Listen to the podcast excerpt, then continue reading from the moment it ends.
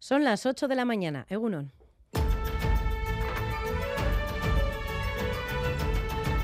Crónica de Euskadi con Irache Martínez. No olvidamos que durante décadas la denuncia de la matanza del 3 de marzo ha querido ser silenciada. También ha sido represaliada, criminalizada y perseguida. Eso ha sido así hasta hace muy poco tiempo. Ahora parece que las cosas empiezan a cambiar. ¿Y cuánto? De hecho, este aniversario llega marcado por la secuencia vivida durante las últimas semanas en torno al proceso de creación del memorial 3 de marzo en la iglesia de San Francisco.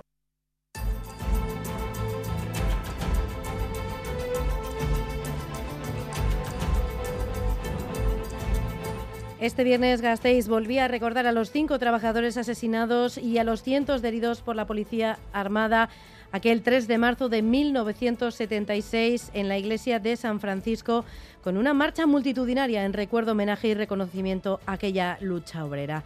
Por otro lado, este viernes en el Parlamento Vasco, la vicelendacari Idoia Mendía anunciaba que el Gobierno vasco quiere ensayar con las empresas la jornada laboral de cuatro días, una propuesta que llevará a la mesa de diálogo social y que se aplicaría el año que viene en una especie de plan piloto. Pues bien, Confebas anunciaba a última hora de ayer que votará en contra, mientras que Comisiones Obreras y UGT, los únicos sindicatos que participan en la mesa, ven con buenos ojos la propuesta. En cuanto a los que están fuera de ella, fuera de esta mesa, el único que se ha pronunciado por el momento Slab, que ha dicho que la propuesta tiene mucho de propaganda.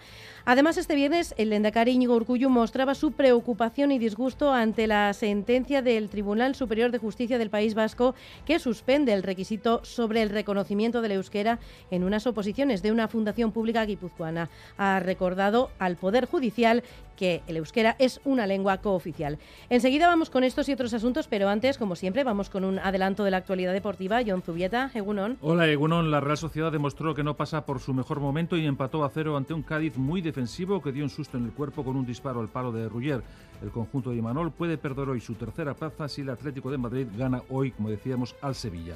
En fútbol femenino, la Real Sociedad recibe al Atlético de Madrid este mediodía, el Atlético se enfrenta al Sporting de Huelva en tierras andaluzas y el Alavés se cita con el Madrid Club de Fútbol a domicilio. Asimismo, el Eibar jugará un complicado encuentro ante el Tenerife, un décimo clasificado. En baloncesto, el Vasconia apalizó al Valencia en la Euroliga por 114-75. Además, Lointe, Guernica y Araski se miden esta tarde a Benvibre y Ensino respectivamente. En golf, jornada ciega para John Ram en el Arnold Palmer Invitational. Es décimo tercero ahora mismo. Por lo que respecta a la pelota, Lasso e Imaz lograron el pase a las semifinales del Mano Parejas ante Pello Echeverría y Rezusta, que buscarán mañana el mismo propósito ante Peña y Mariz Currena, que vencieron a Urruti y Albisu. Además, hoy se despide Irribarria. Y en balonmano, el Anaitasuna se mide en Cuenca, Ciudad Encantada, uno de los mejores equipos de la liga. Tenemos ahora 6 grados en Bilbao, 2 en Donostia, 1 en Bayona, menos 1 en Vitoria-Gasteiz y menos 3 en Iruña. Pronóstico del tiempo de Euskalmet, Jonander Arrillaga, Egunon. Caixo Egunon, hoy tenderá a ir levantando con el paso de las horas. Comenzaremos el sábado con el cielo nuboso en el oeste, donde todavía se pueden dar algunas lloviznas, especialmente en Vizcaya. En el este, en cambio, se han abierto grandes claros, por lo que por ahí ha bajado más la temperatura y se están registrando algunas heladas. La tendencia es que los claros se vayan imponiendo y en gran parte de la mitad sur lucirá el sol por la tarde, sobre todo en Navarra. Pero en la vertiente cantábrica el viento de componente norte va a seguir empujando algunas nubes que cualquier caso no van a dejar lluvia por la tarde. En cuanto a las temperaturas máximas, hoy van a subir respecto a los valores de ayer y rondarán los 10 grados en muchos puntos del territorio. Así que hoy sábado tenderá a ir levantando con el paso de las horas y mañana domingo se va a imponer un tiempo más soleado en todo el territorio. Precaución a esta hora en carreteras en la A15 a la altura de Villabona, sentido Donostia, por el accidente entre dos turismos. Los vehículos obstaculizan uno de los carriles, así que mucha precaución, como decimos, en la A15 a la altura de Villabona, sentido Donostia. En el control técnico Jorge Ibáñez, Jesús Malo y Asier Aparicio, son las 8 y 4 minutos de la mañana, comenzamos. Crónica de Euskadi, con Irache Martínez. Ayer Gasteiz volvió a recordar a los cinco trabajadores asesinados y a los cientos de heridos por la Policía Armada el 3 de marzo de 1976 en la iglesia de San Francisco. Una manifestación multitudinaria recorría por la tarde el centro de la capital alavesa en recuerdo, homenaje y reconocimiento a aquella lucha obrera. Miquel Sáez.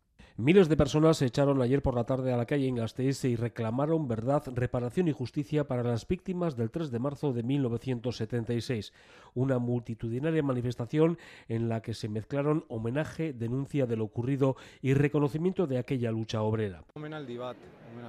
Errebindekatzeko langileen egoera baita ere. Ba, ni oso gaztean nintzen, baina bueno, pues, eh, mundu guztia borrokan, oso, oso garrantzitsua. Antes de iniciarse la marcha, el monolito levantado en Zaramaga, en recuerdo de la masacre, acogía un emotivo acto de homenaje a los cinco trabajadores que asesinó la Policía Armada en la iglesia de San Francisco. Gaur hemen, gazteizko bihotzetik, arrotasunez euren izenak lau aizetara oiukatzen ditugu. Francisco Aznar, Romualdo Barroso, Pedro Mari Martínez Ocio, José Castillo, Bienvenido Pereda, La portavoz de la Asociación Marchó Aquiru, Nerea Martínez, se felicitó del reciente acuerdo alcanzado con las instituciones vascas para la creación de la fundación encargada de gestionar el futuro memorial del 3 de marzo. No obstante, también se lamentaba del casi medio siglo de olvido que han vivido y sufrido las víctimas. No olvidamos que durante décadas la denuncia de la matanza del 3 de marzo ha querido ser silenciada, también ha sido represaliada, criminalizada y perseguida. Eso ha sido así hasta hace muy poco tiempo. Ahora parece que las cosas empiezan a cambiar. ¿Y cuánto? De hecho, este aniversario llega marcado por la secuencia vivida durante las últimas semanas en torno al proceso de creación del Memorial 3 de marzo en la iglesia de San Francisco. En este sentido, la Asociación Marchó Aquiru advierte que el proyecto del memorial es inviable sin una participación activa de las víctimas. El Gobierno vasco quiere ensayar con las empresas la jornada laboral de cuatro días. La vicelendacari Idoia Mendía llevará la propuesta a la mesa de diálogo social que se aplicaría el año que viene en una especie de plan piloto. Así lo anunciaba ayer en el Parlamento vasco Manuel Manterola.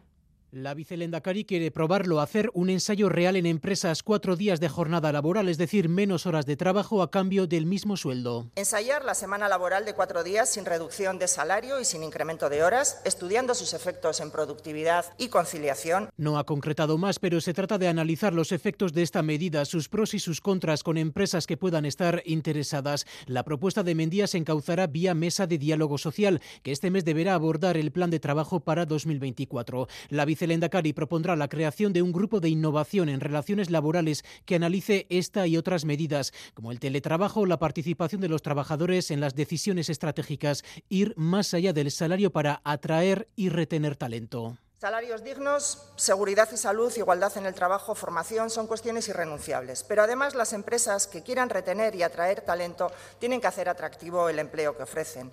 Hoy las personas piden otras cosas. Un anuncio que la vicelendacari realizaba en el Pleno de Control del Parlamento Vasco en respuesta a una pregunta realizada por el Grupo Socialista.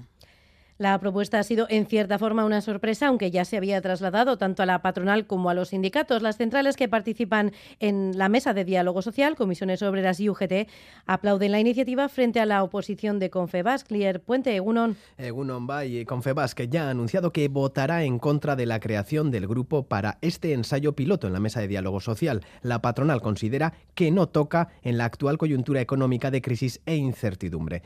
Recordemos que en la mesa de diálogo social solo están la patronal, el Ejecutivo Vasco y la UGT y Comisiones Obreras. Estos sindicatos aplauden la iniciativa. Escuchamos a Raúl Arza de UGT y Loli García de Comisiones. Nos parece un paso importante, nos parece muy positivo que ese debate se lleve a la mesa de diálogo social, implementar es, esa experiencia en las empresas y ver los resultados que tiene. Nos parece necesario también en este país ir introduciendo medidas que venimos reclamando desde hace mucho tiempo, que tiene que ver con el reparto de trabajo y tiene que ver con las reducciones de jornadas laborales pero la mayoría sindical, el AILAP, no están en la mesa de diálogo social, una mesa que califican de antidemocrática. La AP exige menos campaña de propaganda y debates más serios. Ollane Lopategui. La fórmula no sería tanto reducir la jornada semanal a cuatro días, sino que sería necesaria una reducción de jornada diaria para abordar mejor las necesidades de cuidado que tenemos. Desde la APE piden habilitar un espacio fuera de la mesa de diálogo social para abordar la jornada laboral de cuatro días.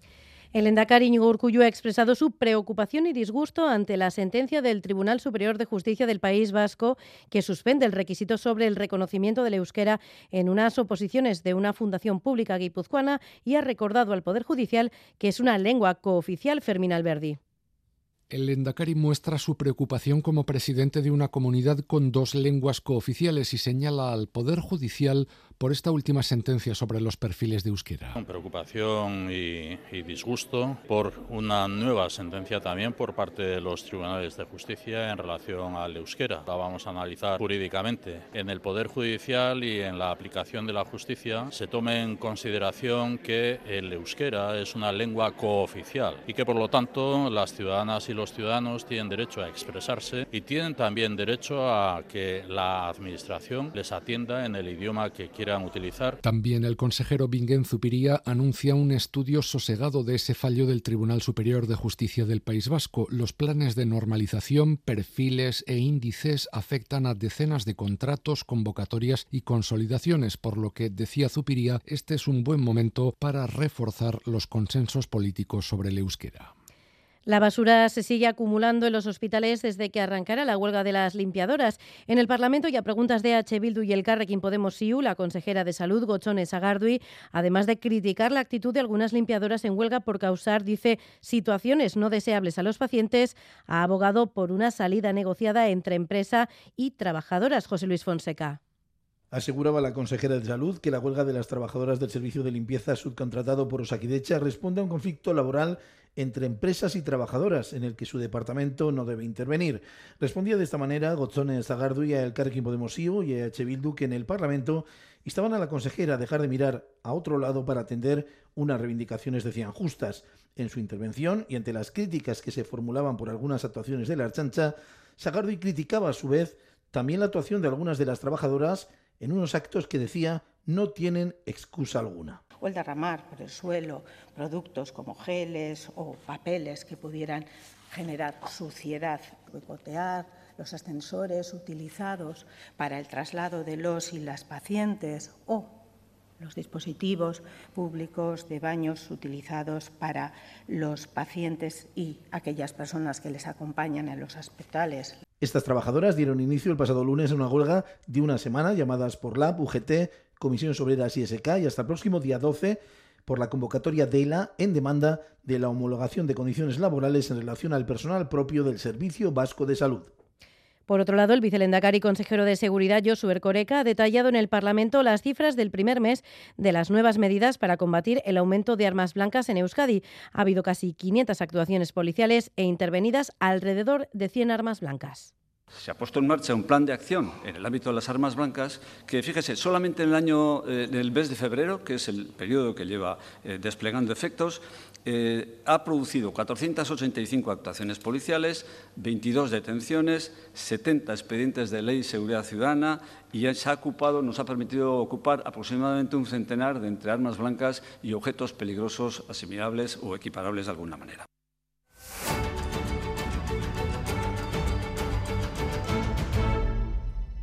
El Supremo deja al diputado del PP en el Congreso, Alberto Casero, a un paso del banquillo, mientras que este renunciaba este viernes a su acta de diputado y Sarbaza.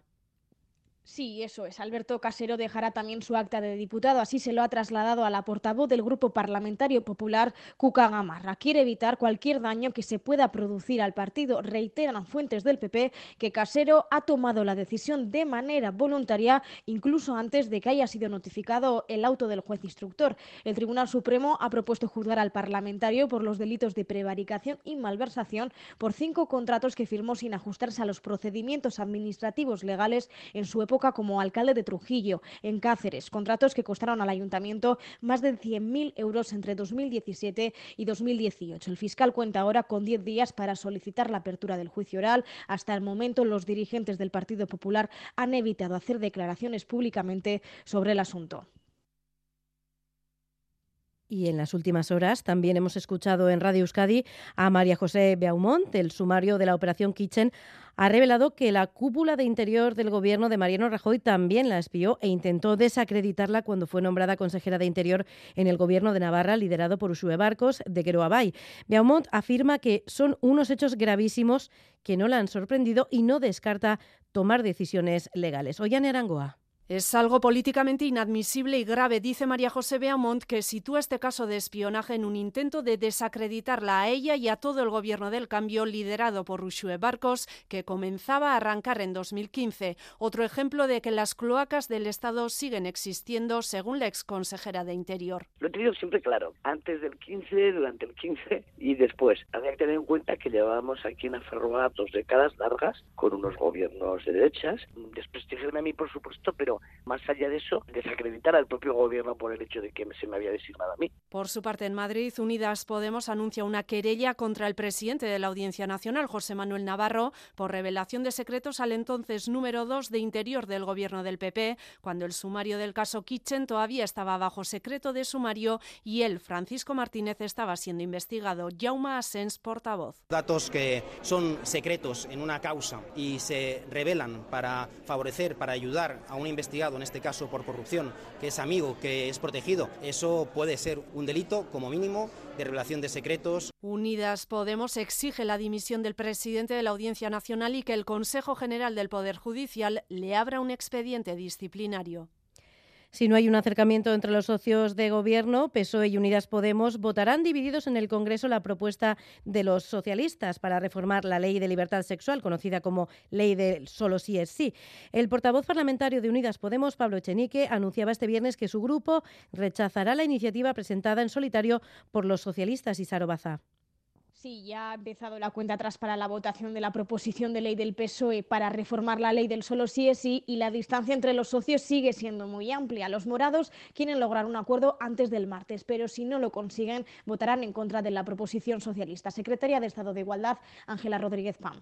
Hacemos un llamamiento al Partido Socialista. Eh, creemos que de aquí al martes existe una posibilidad de acuerdo alternativa a acordar con el Partido Popular y con Vox una vuelta al Código Penal de la manada. Por supuesto, nuestra opinión es que cualquier votación que nos lleve a consolidar ese acuerdo con las derechas para volver al Código Penal de la manada tiene que tener la negativa por nuestra parte. El presidente desde Finlandia le ha querido quitar hierro al asunto y recuerda que lo que se vota el martes es la toma en consideración que cuenta con el apoyo de la mayoría de la Cámara. Pedro Sánchez. Aquí de lo que estamos hablando es de la toma en consideración, de la toma en consideración. Y creo que hay un, un sentir mayoritario entre los grupos parlamentarios de que, en efecto, tenemos que tomar en consideración la reforma del Código Penal, no para enmendar políticamente, sino para corregir técnicamente una buena ley las horas se agotan y el acuerdo no parece estar cerca. Sin embargo, los socialistas pueden sacar su proposición de ley adelante. Tienen garantizados los apoyos de PP, Vox, Ciudadanos, PNV y PDCAT. Así las cosas, hoy tanto el presidente como la ministra de Igualdad, Irene Montero, lideran dos actos sobre feminismo por el Día de la Mujer. Les hablamos también de Ferrovial, que ha cerrado más de mil millones en contratos con el Estado solo durante el mandato de Pedro Sánchez y aún así lleva tres años sin pagar por el impuesto de sociedades. John Fernández Moore. Sí, no lo hace desde 2019 y en la última década solo ha tributado por el impuesto sobre beneficios en tres ocasiones, 2014, 2018 y 2019. No es algo extraño entre las empresas del IBEX, según nos contaba en Gambara el secretario general del Sindicato de Técnicos del Ministerio de Hacienda, José María Mollinedo. No es la primera empresa del IBEX que no paga impuestos al final del ejercicio, aún a pesar de tener beneficios. ¿Y por qué no paga Ferrovial? Pues porque la normativa elimina del beneficio total a la hora de tributar algunas cuestiones como son los dividendos. A medidas que se aprueban en el impuesto sobre sociedades elimina del beneficio contable determinadas partidas, por ejemplo, los dividendos. Y esta es una partida muy importante en el caso de Ferrovial y eso hace que disminuya mucho el beneficio contable de forma que el beneficio fiscal llega a ser negativo o cero. En el ejercicio de 2020, de hecho, Ferrovial generó 22 millones en créditos para años posteriores por sus resultados negativos. Fueron 34 millones en 2021 y en el último ejercicio reporta un gasto por impuesto de beneficios de cero euros. Las dudas de Alemania han obligado a echar el freno en el proceso para ratificar una de las leyes estrella de la Comisión de von der Leyen, la que debería prohibir la venta de coches con emisiones a partir de 2035. La Comisión Europea quiere que sirva para dar un empujón definitivo a los coches eléctricos, pero Berlín quiere asegurarse de que se les haga hueco a los vehículos que funcionen con combustibles sintéticos limpios. Von der Leyen se reúne con Scholz este domingo, Bruselas, Amaya, Portugal. El acuerdo interinstitucional estaba cerrado, la votación de la Eurocámara superada y solo falta la ratificación de los Estados miembros. En principio, mero trámite, pero la presidencia sueca del Consejo ha decidido retrasar la cita del próximo martes, porque teme que Italia y sobre todo Alemania lo echen todo a perder a última hora. Según el acuerdo, los coches que se vendan en la Unión Europea a partir del 2035 no podrán emitir gases. No dice nada sobre que deban ser eléctricos. Dana Spinant, portavoz de la Comisión. The proposal that we made is based on technological neutrality aunque se sabe que la Comisión sí apuesta por la electrificación. Y con la presión de la automoción alemana, Berlín quiere ahora más garantías de que Bruselas concederá una segunda oportunidad a los coches convencionales si se llega al combustible sintético de cero emisiones. También Italia se ha mostrado crítica con la ley y para ahorrarse un muy desagradable disgusto el martes, Suecia ha preferido ganar tiempo para tratar de corregir la situación. Y volvemos con los deportes. John Zubieta, Egunon de nuevo. Hola, Egunon de nuevo. La Real Sociedad no pasó del empate a cero ante un Cádiz muy defensivo que supo poner un muro en la portería de Ledesma que no pasó excesivos apuros. No fue la mejor versión del equipo de Imanol Alguacil que reconocía que el conjunto guipuzcoano pasa por un bajón. Pues hay un bajón en cuanto a resultados y, puntos, eh, está claro. Eh, pero evidentemente, si lo que pretendemos es que la jornada 24 eh, vayamos tercero sacándole eh, ocho puntos al cuarto, pues eh, tampoco me parece serio hablar de eso. Pero estoy de acuerdo que, en cuanto a resultados eh, hay un bajón, porque, porque es así, porque en la primera vuelta y en parte de la segunda pues hemos sido capaces de ganar partidos. haciendo partidos muy parecidos a los que hemos hecho hoy o a los que hicimos el día que se escaparon los tres puntos contra el Valladolid. El del Valencia, pues creo que fue un partido igualado, en el que eh, ellos acertaron y, se y, lo ganaron, y el del Celta, que seguramente es el que menos opciones hemos tenido de, toda, de todo este año, se logró un punto. Evidentemente hay, hay no son los mismos resultados del primer, de la primera vuelta, y ante esta situación hay motivos como para estar preocupados. En cuanto al juego, no estamos tan lejos, tan lejos de, lo que hicimos en esa primera vuelta. Evidentemente nos falta acertar y, bueno, y así es complicado. Lo que más me preocupa de, lo de hoy son los 10 eh, minutos que, hemos tenido a partir de, que ellos nos hayan hecho la ocasión del poste porque ahí sí que he visto que el equipo, por uno, eh, se ha precipitado, eh, le han entrado los nervios, la ansiedad, y es lo que no puede pasar. Si ahora, porque vamos tercero, eh, porque no han acompañado los resultados últimamente, si nos empezamos a poner nerviosos, si, si queremos ganar los partidos antes de llegar al minuto 10, o si queremos ser terceros llevando 10 puntos al, al cuarto, Creo que nos estamos confundiendo, nos vamos a meter una presión que creo que no, que no va a ser buena. Hablamos ahora de la Liga Femenina que reanuda la competición tras el parón. La Real Sociedad tiene un duro rival en el Atlético de Madrid este mediodía en Zubieta, pero Natalia Arroyo ve a sus jugadoras con ánimo. Pues sí lo veo ilusionado, lo veo bien. Evidentemente está eh, no conforme con la situación en la clasificación y se había imaginado otra cosa, todos, pero, pero lo veo con ese punto de, de que todavía hay cosas por las que, por las que vale la pena seguir viniendo aquí a, entrenar, que por lo pronto es por hacer a la, Real lo, mejor posible. Y yo como jugadora, ¿qué puedo hacer para ello? Y yo cómo puedo ser la mejor posible. Sí, veo al equipo eh, metido en eso y nosotros también estamos un poco intentando llevar a esos caminos individuales de cada una. ¿En qué tienes que ser mejor tú y cuál es tu camino? Y eso creo que ahora mismo sí les está enganchando. Y a la misma hora, un Athletic sin Noyan Hernández se enfrenta al Sporting de Huelva en tierras andaluzas. Ganar es fundamental dar un saltito en la clasificación y de alojarnos eh, de la zona de abajo, iríamos también al partido de Copa eh, pues con esas buenas sensaciones. Fuera de casa hemos competido y muy bien incluso contra los equipos de, arriba. El Alavés Gloriosas, por su parte, se mide también a las dos al Madrid Club de Fútbol. Íñigo Juaristi entiende que están en un momento clave. Tenemos que empezar a puntuar sí o sí. En estos primeros partidos tenemos más complejos de los que nos quedan y si estamos en esa línea y tenemos un puntito más de acierto, pues es posible que podamos sacar algo positivo. ¿no? Y por lo que se refiere a la segunda división, un Eibar con numerosas bajas en defensa se mide a un Tenerife al que Gaisca Garitano le destina estos elogios. Pues es uno de los mejores equipos de la categoría. Yo les veo bien. El año pasado estuvieron a punto de subir y este año pues tienen la misma intención. Yo creo que todavía se van a poder meter entre los seis primeros, les veo el potencial y les veo las ideas y les veo lo mismo que el año pasado. No les veo peor que el año pasado para nada y, es uno de los... Ahora nos quedan todavía partidos muy muy difíciles, pero este es si tuvieras que, tuviera que elegir uno de los más difíciles que nos queda, este es sin duda uno de los partidos más complicados que nos queda de aquí al final.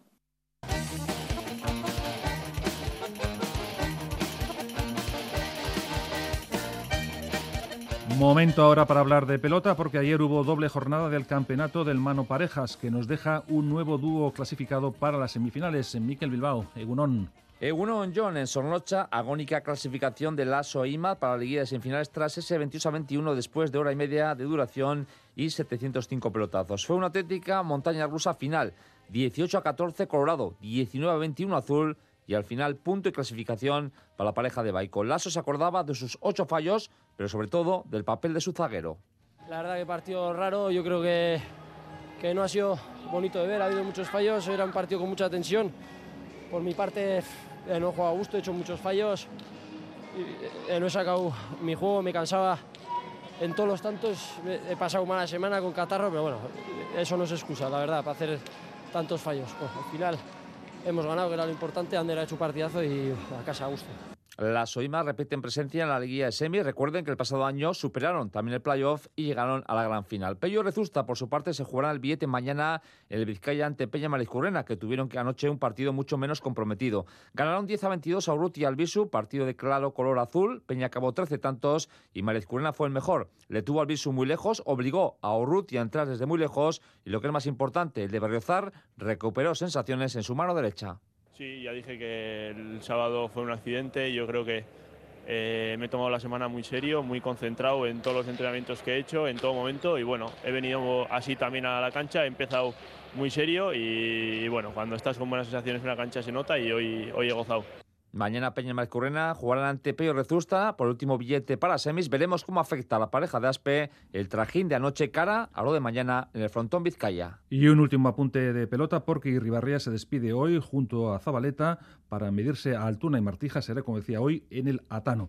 Y en cuanto al baloncesto, el Vasconia dio un recital anotador y logró su decimocuarta victoria en la Euroliga. Se impuso por 114-75 al Valencia de Mumbrú. Raúl Pando nos resume la exhibición de los de Peñarroya. Raúl, Egunon. Egunon John, el Vasconia recuperó anoche en el Buesa las mejores sensaciones para superar ampliamente al Valencia 114-75. Los de Peñarroya fueron incrementando la renta conforme avanzaba el partido hasta los 39 puntos de diferencia al final del encuentro. El conjunto Gasteiztarra superó por octava vez en la temporada los 100 puntos en un partido en donde destacaron Holmes con 25 puntos, anotó los 15 tiros libres que lanzó, Thompson con 16 puntos y 11 asistencias y Costello con 15 puntos y 8 rebotes. Al término del encuentro, Peñarroya Peñarroya destacaba las muchas cosas bien que hizo su equipo. No, yo creo que hay, muchas lecturas eh, del partido, ¿no? Eh, eh, muchos jugadores participando, muchos jugadores anotando, basándonos muy bien el balón en ataque. Bueno, algo que hacemos. Mm, en un mal día de, de, nuestro mejor anotador, pues el equipo anota 114, 114 puntos, eso habla de la, de la fuerza del, del colectivo. Con la victoria de anoche, el Vasconia eh, permanece entre los ocho primeros eh, con 14 triunfos. Y por lo que respecta a los equipos femeninos, comparten horario. Lo Guernica recibe a las seis y media al Benvibre, décimo a dos puntos de las vizcaínas, y el Araski al Ensino, décimo segundo a uno. Escuchamos a Ana Montañana refiriéndose al potencial del Benvibre un rival que ya nos ganó en la ida eh, y que ha demostrado durante toda la temporada eh, tener un alto nivel competitivo. Eh, se ha creado un equipo con una rotación donde todas aportan de una manera muy intensa y, con un juego muy vivo.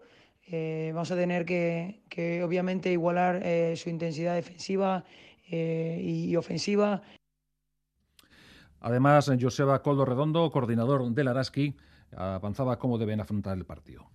Vamos a... Tenemos que dar un paso en defensa. Está claro que, que no podemos intentar ganar partidos a 80, 85 puntos. Tenemos que intentar bajar y que los partidos sean sobre 60, 70, donde nosotras nos, nos encontramos mucho más cómodas y de esa manera pues aumentar nuestras probabilidades de victoria y un apunte de balonmano porque la Naitasuna se mide esta tarde a las 8 en Cuenca, Ciudad Encantada. Y en cuanto al golf, para acabar, damos cuenta del mal día de John Ram en el Arnold Palmer Invitational, ya que después de la segunda jornada es decimotercero con menos 3, muy lejos del menos 9 de Kitayama. Hasta aquí el tiempo de deporte, nada más. Es que recasco.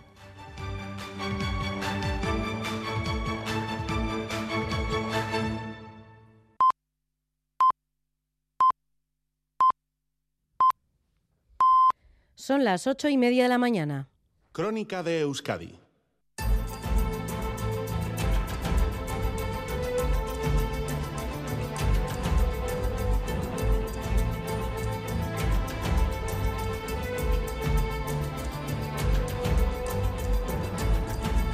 Tenemos a esta hora 6 grados en Bilbao, 2 grados en Donostia, 1 grado en Bayona, menos 1 en Vitoria-Gasteiz y 3 bajo cero en Iruña. Vamos a ver qué tiempo nos espera para este sábado. Euskalmet, Jonander Arrillaga, Egunon.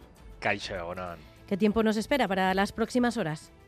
Pues tenderá a ir levantando con el paso de las horas. Ahora mismo tenemos un cielo más nuboso en el oeste y más claro en el este. Y la tendencia es a que los claros vayan poco a poco imponiéndose y en gran parte de la mitad sur la tarde va a ser soleada, sobre todo en Navarra. Pero en la vertiente cantábrica le va a costar un poco más, porque con el viento de componente norte van a seguir entrando algunas nubes bajas, pero ya sin lluvia. En cuanto a las temperaturas máximas, hoy notaremos un ascenso de los eh, valores respecto a los que tuvimos ayer y ya en muchas zonas alcanzaremos los 9, 10 o incluso 11 grados. ¿Y qué esperamos para mañana domingo? Pues ya mañana un tiempo más soleado en todo el territorio. Vamos a amanecer todavía con niebla en muchas zonas del interior y alguna nube baja en la vertiente cantábrica, pero las horas centrales del domingo van a ser soleadas. En cuanto a las temperaturas, amaneceremos con frío y heladas en bastantes puntos del interior, pero las máximas mañana suben gracias al viento que va a tener un toque de componente sur y ya alcanzaremos los 13 a 15 grados en gran parte del territorio, así que valores bastante más templados de lo que hemos tenido esta semana. Bueno, pues así vamos templados un poco el ambiente. Es que ricasco, Jonander. Gerarte, agur. En carreteras, precaución a esta hora en la A15 a la altura de Villabona, sentido Donostia, por el accidente con dos vehículos implicados, dos turismos implicados. Los vehículos obstaculizan uno de los carriles, así que mucha precaución. EITB Media en Ucrania. Tren geltokira goaz zehazki, pasazirski, tren geltokira kiebeko tren geltoki nagusi horretaran. Zenbat historiok egin dezakete bat geltoki bateko nasetan eta geltokia gerraren erdian dagoenean? Eta horrela aitara golasego Ucranian, amaren eta aitaren urasok ere bai. Los medios del grupo EITB hemos vivido una semana conociendo de cerca la realidad de un país en guerra. Se calcula que hay 8 millones de refugiados ucranianos en Europa. Quienes hacen este viaje a Kiev nos recuerdan, una vez dentro, no es tan crudo como parece desde fuera. Según datos de la ONU, cada día 30.000 ucranianos están regresando a su país, están de vuelta. Y es que tú llegas a Kiev, todo está en marcha, pero hay pequeños detalles que te van recordando que estás en una ciudad en guerra. Radio Euskadi, compartimos lo que somos. Y como cada sábado repasamos las noticias más importantes de la semana, llega el flashback con Lourdes Soria.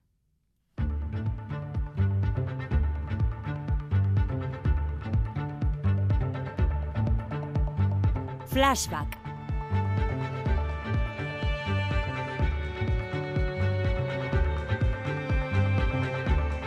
Qué frío ha sido la frase más repetida esta semana. Una borrasca de nombre tan dulce, Juliet, nos ha traído, sin embargo, los días más crudos del invierno.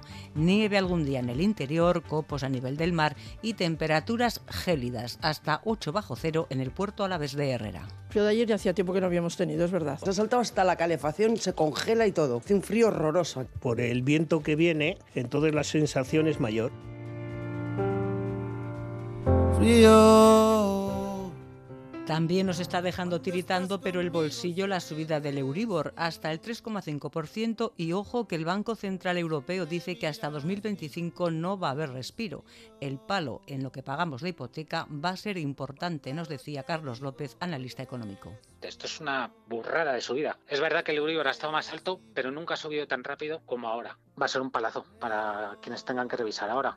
La confirmación oficial de que los precios siguen subiendo vino del dato del IPC adelantado de febrero. Repuntan el 6,1% en febrero y disparan la inflación subyacente a tasas récord del 7,7%, pero que no cunda el pánico.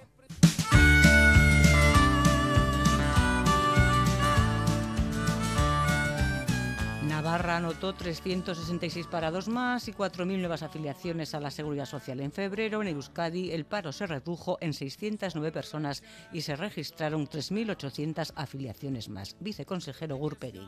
Es uno de los febreros con mejor comportamiento del empleo en este siglo. Esta semana conocíamos además una sentencia del Supremo que, como han escuchado, sigue suscitando reacciones. El Superior de Justicia del País Vasco se pronunciaba en contra de las bases de una oposición para cuidadoras de un organismo autónomo de Guipúzcoa por considerar que discrimina a las personas sin perfil de euskera. El diputado general muy enfadado con la sentencia. Hemos sentido un gran golpe de muchos euskaldunes en la medida en que eh, hemos visto socavados nuestros derechos. Que no haya en el territorio de Guipúzcoa ni en Euskal Herria eh, ciudadanos de primera y segunda, eh, según eh, la lengua que elija. Y a ver qué pasa con el 8 de marzo del año próximo. ¿Será festivo o no? Ahí andan los partidos tratando de llegar a un acuerdo, hablando también con Emacunde y grupos feministas. De la consejera Mendía partió la idea que de momento no ha cuajado.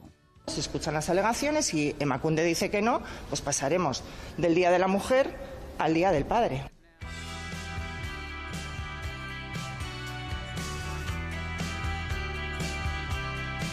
Más temas de la semana, que sí, que no, con Tamames, sin él, Vox Santiago Abascal daba el paso y registraba en el Congreso la moción de censura con el economista y exdiputado del PC como candidato. Pero nadie podrá decir que Vox ha permanecido de brazos cruzados, silbando y mirando para otro lado mientras este gobierno... Al revuelo en la Cámara por esta presentación seguía otro mayor en la Cámara Baja por el caso mediador. El ya diputado socialista Juan Bernardo Fuentes, Tito Berni para los amigos, está en el punto de mira de la justicia por una supuesta trama corrupta, con fiestas con prostitutas de por medio para cobrar a empresarios mordidas a cambio de ciertos favores. Los socialistas dicen que hasta el tal Tito Berni llega a la riada. El PP le acusa de ocultar información que una cosa es ir a cenar y otra cosa es corromperse. Queremos saber la verdad y según vayamos sabiendo, actuaremos. Y a veces expulsando si es que hay alguien más. Nos hemos enterado de, de cómo se frecuentaban prostíbulos durante el estado de excepción. Nos hemos enterado de mordidas, de comisiones y es un caso de corrupción lamentable. ¿Cuántas personas son? ¿Quiénes son esos 15 parlamentarios? Ellos lo saben. Luces rojas entre neblina mi paz, mi cordura. Y otra cuestión protagonista de la semana informativa que sigue coleando. Pocos anuncios empresariales han desatado tal cantidad de opiniones como el de la constructora ferrovial de que cambiará de sede de España a Países Bajos para potenciar su internacionalización. Moncloa y los partidos de izquierda acusan a Ferrovial de poco patriota. Ferrovial es lo que es porque es una empresa que ha nacido y se lo debe todo a este país y creo que esta decisión pues no está en consonancia con el esfuerzo que el país ha hecho y el centro derecha que ligaba esta decisión de Ferrovial al menosprecio que el Ejecutivo dice muestra hacia las grandes empresas, una idea que comparte el presidente de la COE. Se está últimamente generando una especie de clima antiempresa que yo creo que es auténticamente nefasto para el país.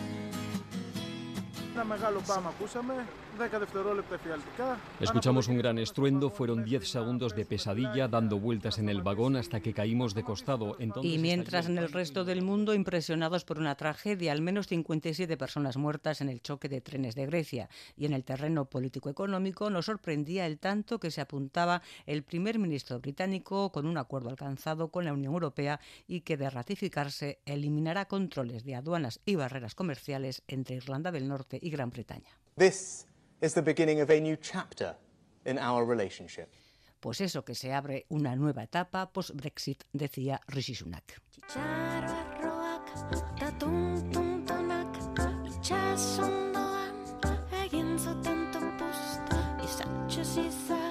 Y ya para despedirnos, lo último de Xavier Muguruza para el público infantil que igual a esta hora ya nos está escuchando.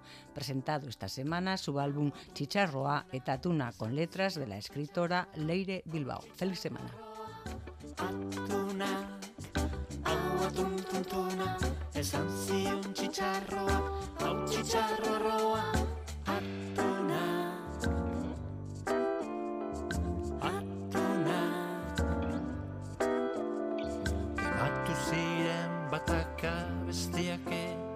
Ingurua burbullez bete arte bapatian sarea erori zitzaien gainera nola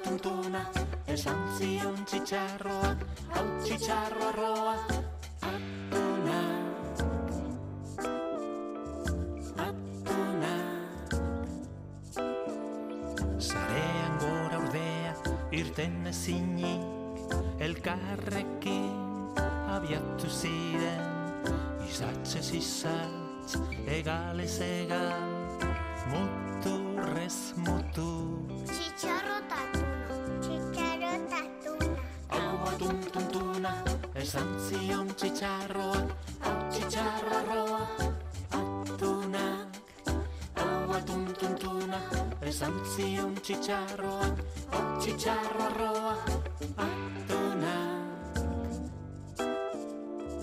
Atunak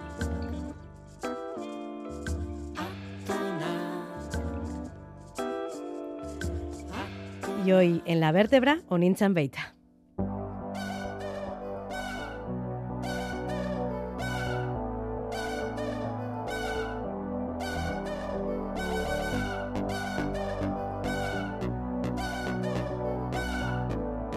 La vértebra.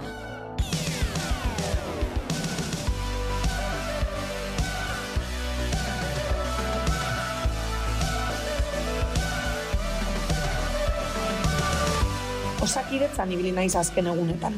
Larrialdietara iritsi ginen lehen momentutik hartatu gaituzte profesional honek eta kasu gehienetan euskaldunek. Harrigarria da nola lasaitu den gure ama euskaraz egin dioten aldiro. Are harrigarriagoa nola gaztelaniaz moldatzeko inolako arazorik ez dudan hau ere zein etxeko sentiarazi duten bere hizkuntzan egin diotenean. Amets gozoak ere goizak izorratu ohi ditu eta uliazpiko sententzia iritsi da halako batean. Konstituzioaren kontra omendoa Euskaldunen eskubideak bermatzea. Nola baina? Ez alzuen liburu horrek esaten Espainiar estatuan hiru hizkuntza ofizial daudela. Ez altziguten esan, ura idatzi zutenek, demokraziak gure hizkuntzak hitz egiteko aukera bermatuko segula. Eta ez aldigute esan milaka aldiz Euskara ez dela politizatu behar. Bara irudipena dut, ukatzen diguten aldiro politizatu egiten dutela. Izan ere, guri edo niri neure hizkuntzan hitz egiteko komunikatzeko eta bizitzeko eskubidea ukatzen badidate, arrazoi politikoak dituztelako da, ze beste arrazoi egon daiteke bada. Gaur eta hemen, berrogei urte inguruan dabilen edonork, edo ia edonorko beto esan da, Euskaraz eskolatzeko aukera izan du. Salbuespenak salbuespen, ez dezagun astu, otxarkoagan bertan esate baterako, zer egiten ari den Eusko Jolaritzako hezkuntza saia. Baina ez du balio esateak Euskaraz ikastea garestia dela. Bada garestia, batez ere helduaroan horretan saiatu behar dutenentzat. Baina debalde ikasteko aukera ere elukete baliatuko oposaketak impugnatzen dituen jendeak. Kontra daudelako, Euskararen kontra, besteok Euskaraz bizitzearen kontra.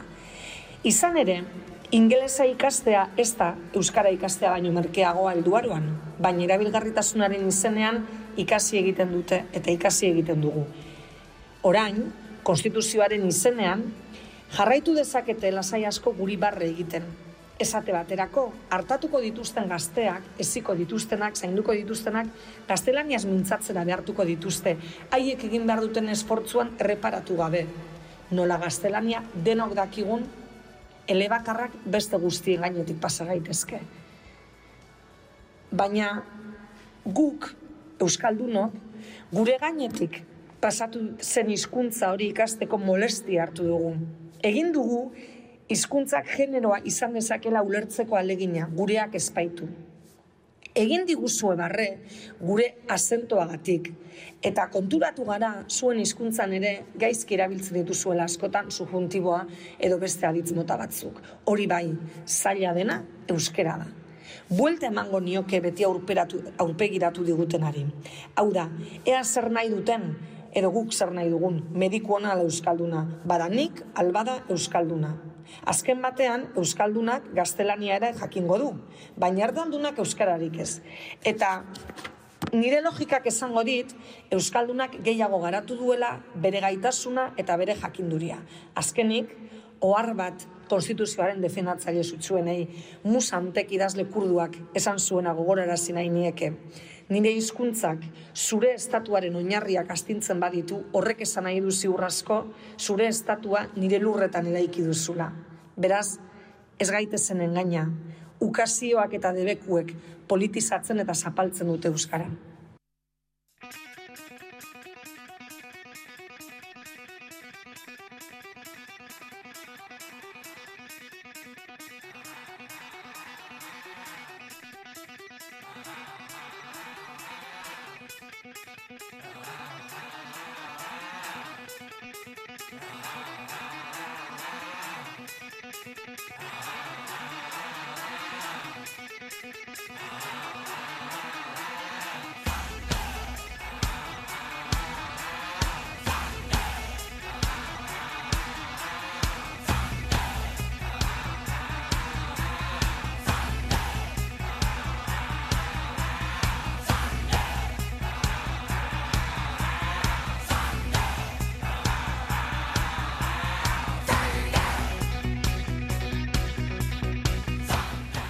Les ofrecíamos la última canción infantil de Javier Muguruza, pero si sus hijos son más metaleros, pues les ofrecemos ahora otra alternativa.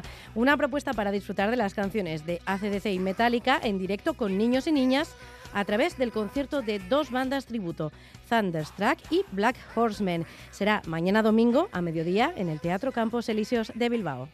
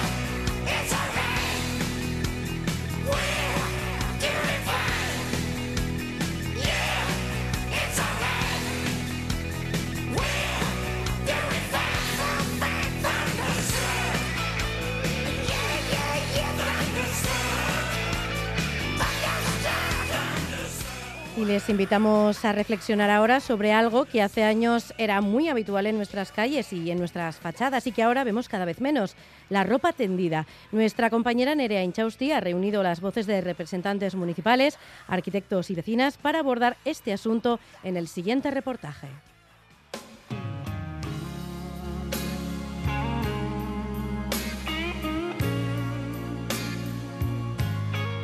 Enseñamos cada vez menos aspectos íntimos de nuestra existencia públicamente, pero uno de ellos es la ropa tendida, aquella acción que es a la vez tan cotidiana como necesaria, pero que no durará mucho más en nuestras fachadas.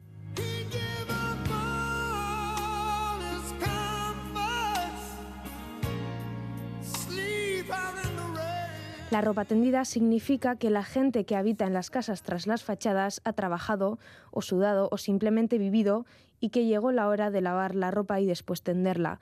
Significa que en estas casas vive gente que enfrenta su día a día y cumple con tener ropa limpia que ponerse. Decía María González en el Salto Diario que le gusta ver la ropa tendida porque significa que ahí vive gente.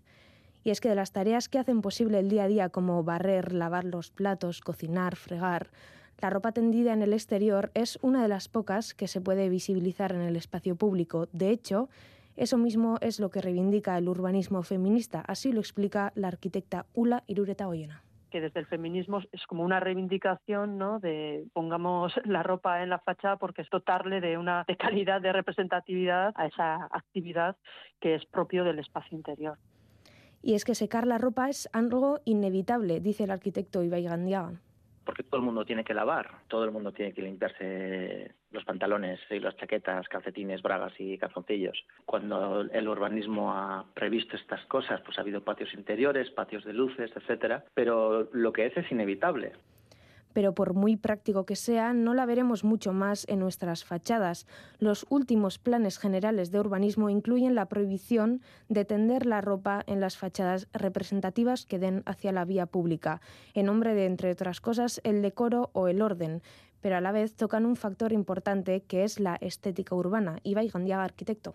Alguien pensó que no era decoroso y que además no respondía al orden social que requería la ciudad de la democracia liberal. No son pocas veces en las que los proyectos arquitectónicos se encuentran con verdaderos quebraderos de cabeza porque, por ejemplo, se ha segregado una vivienda y se tiene que sacar un tendedero que no puede sacarse a vía pública. Nosotros balcones hacia adentro siempre podríamos hacer, pero claro, en nuestro esquema mental eso es perder espacio para nada. En algunos casos, cuando son pisos, piezas de 56 metros cuadrados, evidentemente, pues igual te puede poner en peligro que tengas una habitación más. También tengo que reconocer que habría que ordenar eso de alguna manera, pero no desde luego haciendo una prohibición tal y como estamos viendo en algunos planes, sino reconociendo que los trabajos de cuidado son necesarios y tienen que estar totalmente visibilizados.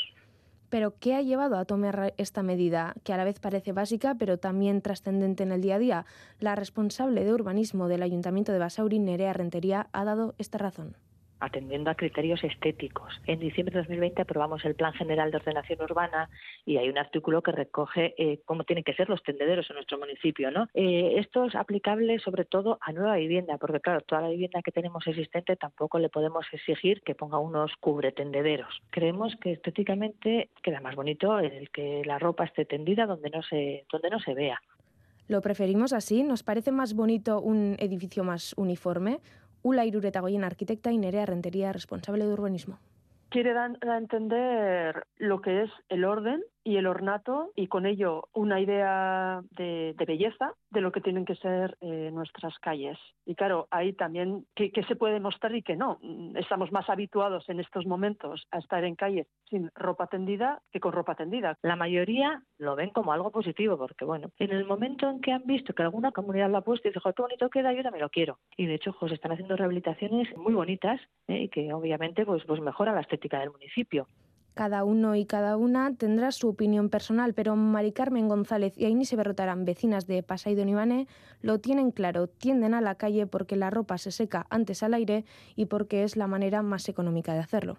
Si hace buen tiempo yendo en la calle porque tengo una orientación muy buena y se me seca la, ropa muy rápido y de otra forma tendría que recurrir a secadora, que también es una opción buena, pero bueno, no es tan económica, sí que queda más bonito que no haya ropa tendida, está claro, pero bueno, al final el día a día y, y la vida de la gente es la que es, o sea, hay que limpiar la ropa, hay que secarla y de la forma más, más económica posible. La luz está cada vez más cara, pero no nos dejan tender en la calle, entonces ¿cómo, cómo hacemos? Me prima a mí, por ejemplo, más la practicidad o la economía del- de la gente de que lo que es la estética. La estética es muy bonita, sí, pero bueno, que hay que vivir, o sea, de la estética no vivimos. Cuando se hicieron los balcones están puestos ya, ya los barrotes y todo para poner la ropa colgando. Hay que seguir teniendo en la calle. Yo, por ejemplo, en la parte de atrás a mí no, no se me secaría. Donde ponemos, pues bien, o sea, ponemos todos igual y bien. Mira, a mí el color ya me gusta y en el pueblo donde vivimos, en la misma plaza, cada balcón es de un, de un color distinto y es muy bonito. Y es que en las casas de las periferias y con dueños de clase trabajadora son las que por ahora no cumplen con la normativa y siguen tendiendo en la calle, porque usar un espacio en casa para secar la ropa recién lavada es la manera más económica para suplir la carencia de otros medios para hacerlo, como por ejemplo una secadora. Y Lureta Goyena resalta la importancia de las clases sociales en todo esto. Al espacio que uno pueda tener en la casa, ¿no? Pues que te obligan que sea para atender, cuando quizás esa función podría ser asumida por la fachada. Y por eso decía que también es una cuestión de, de clase, que el imaginario de un pueblo o el imaginario de algunas periferias nos viene con el sonido de pájaros, con olor a lentejas y con la ropa tendida. Y esta idea de representatividad, de la, que la fachada tiene que representar algo, está eliminando los cuidados o una parte pues, más humana que antes formaba parte del exterior de la fachada y que ahora, pues por una concepción de representatividad y de estética, se considera dañina o por eso se relega al interior donde nadie lo ve. En muchos de estos pueblos, especialmente pesqueros, la ropa tendida en las calles es parte del paisaje. Sugieren múltiples aspectos de la vida, entre otras cosas las identidades sociales y relaciones comunitarias, el oficio de los inquilinos o incluso las restricciones o inadecuaciones del espacio dentro de la casa.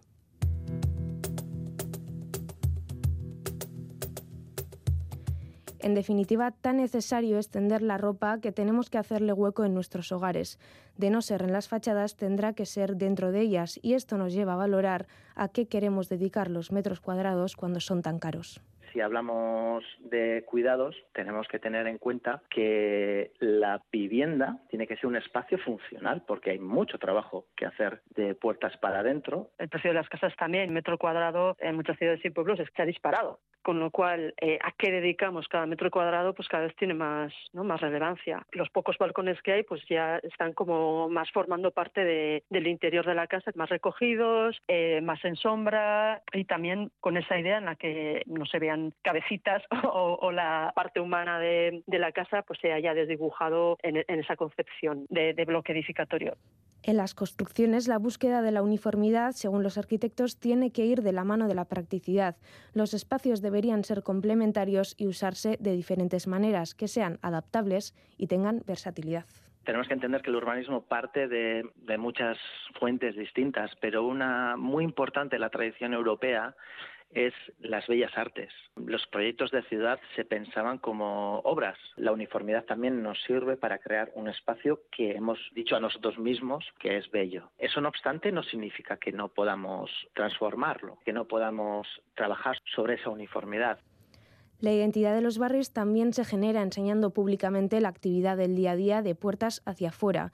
Plantear que todo esté escondido resulta en una comunidad con falta de conexión entre las cosas humanas y naturales. De todas maneras, ¿qué tenemos que esconder?